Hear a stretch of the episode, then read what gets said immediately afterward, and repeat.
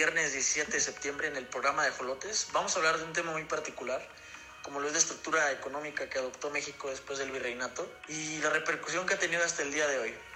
Es, es un tema muy interesante que, que, será abordado por mis colegas aquí presentes. Eh, en primer lugar, me presento Rafael Fuentes, mis compañeros Andrea Mesa, Kevin Núñez, David Ruiz, Mateo Ruiz y Jorge Trujillo. Eh, el programa es todo suyo. Hola, soy Andrea Mesa y hoy voy a hablar sobre la agricultura en el siglo XIX.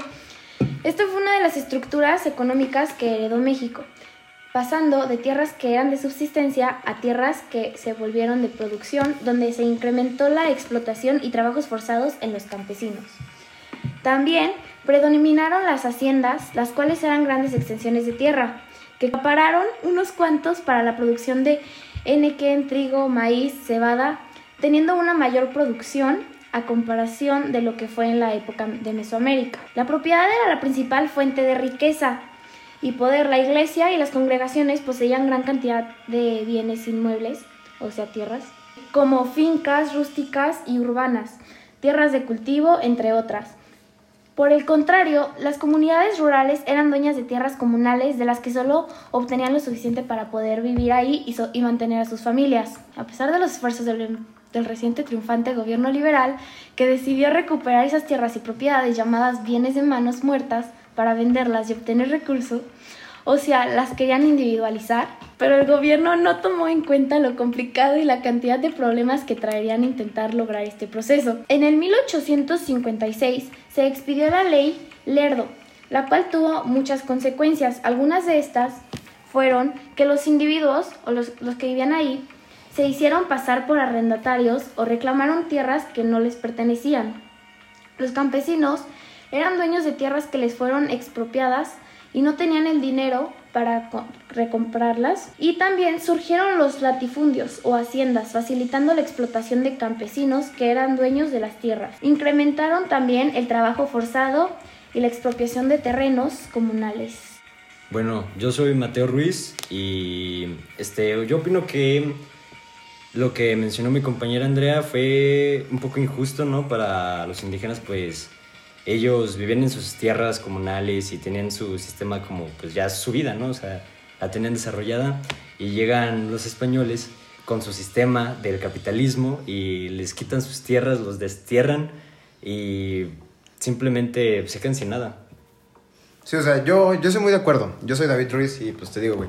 O sea, ahí también me pareció muy injusto eh, lo que pasó al momento de individualizar las tierras en em, el cual llegaron gente pues más poderosa, la que simplemente tenía más recursos para decir, pues vete, vete para allá, no te quiero.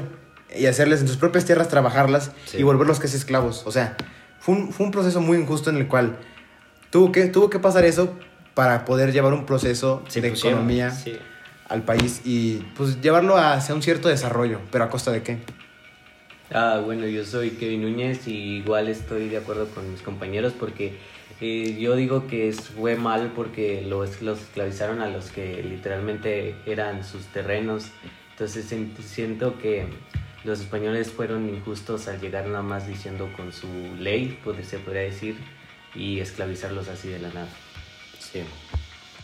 Bueno, este, ahora vamos a movernos a otro tema que va a ser el mercado interno de México. Este, la formación del mercado interno desde el punto estructural es semejante a todos los países que iniciaron con el camino de la modernización económica, o dicho de otro modo, que transitaron de sociedades precapitalistas a sociedades capitalistas. Este, la guerra iniciada en 1810 logró la independencia política, pero dejó intacta la estructura económica y con ello la elevada concentración de la riqueza en pocas manos y los privilegios de clases sociales propietarias, específicamente los círculos este, dirigentes de la Iglesia Católica, mineros, grandes comerciantes y poderes económicos y políticos regionales. Este, acapararon la riqueza general en México le voy a pasar a mi compañero David a que continúe explicando el tema. Bueno, ya continuando más que nada en la parte del el gobierno de Porfirio Díaz, en su mandato de gobierno, se acelera la construcción de ferrocarriles intensamente, pues vaya para transportar los productos de un lugar a otro, ¿no? Este auge no empezó eh, exactamente, sino hasta 1880, que es más o menos cuando empieza eh, su periodo. Y como parte de la formación del mercado interno del país, en el siglo XIX y a principios del siglo XX, que fue más o menos el periodo de mandato de Porfirio Díaz, fue un proceso lento. Em, sin embargo, eh, la Revolución Mexicana vino a sentar unas bases definitivas de esto. La situación de los caminos fue una preocupación constante entre los gobiernos revolucionarios, pues si bien ellos estaban en un proceso difícil, pues se mataban los unos a los otros, no había confianza directamente, fue complicado que el país estabilizara después. Eh, ya se empezó a estabilizar más que nada en el sexenio de Álvaro Obregón, donde se, se ponen unas bases fuertes para unas políticas de integración de carreteras. Eh, la integración del mercado interno encontró una política fiscal más fuerte y con otro obstáculo, al privilegiar los impuestos indirectos a los directos. Estoy de acuerdo contigo, Mateo, porque pues sí, cuando llegaron los capitalistas a México impusieron su modelo económico y esto hizo que hubiera acaparación de mercados y riquezas que dejaron en pobreza a muchas personas porque eran explotados a un punto de ser prácticamente esclavos. Y, bueno, David, en, contigo es que no estoy de acuerdo porque sí hubo un equilibrio económico en la dictadura de Porfirio Díaz, pero en lo que sí sí estoy de acuerdo contigo es porque hubo un desequilibrio sociopolítico en, la, en el momento de la Revolución Mexicana. Bueno, voy a empezar a decir mi punto de vista del uso de la moneda en el siglo XIX y XX. Bueno, les cuento que a pesar de que en el periodo mesoamericano sí existió una moneda de cambio, esta no tuvo periodos de mayor uso y florescencia hasta la época del virreinato. Esto debido a la gran acumulación de minerales preciosos con la extracción y explotación que se empezó a dar en la industria minera del país. En esta época, el dinero estuvo formado única y exclusivamente por monedas metálicas fabricadas de oro y plata, y en menor cantidad en cobre. La, moneda metálica acuñada empezó a conocerse ya circular en México en la tercera década del siglo XIX, durante la primera etapa de la conquista. Los españoles que llegaron al, Nuevo Mundo tuvieron que usar las pocas monedas castellanas que traían consigo y los medios de cambio que utilizaban los indígenas tales como el cacao, cuentas de jade o jadelta conocidas como chachipuls, mantas de algodón, cañones de pluma de pato rellenos de polvo de oro y habichuelas, o tajaderos de cobre en forma de letratau griega. De hecho, el cacao subsistió como el medio de cambio en algunos lugares del sureste de México hasta principios del siglo XX. A pesar de este, durante el siglo XIX y primeras décadas del siglo XX, las monedas metálicas se acuñaban de oro y plata, y su valor nominal era equivalente o tenía su valor conforme a la cantidad de metal con este, con este que contenía. Esto permitía que las monedas siguieran siendo usadas como moneda de cambio aún en esa época.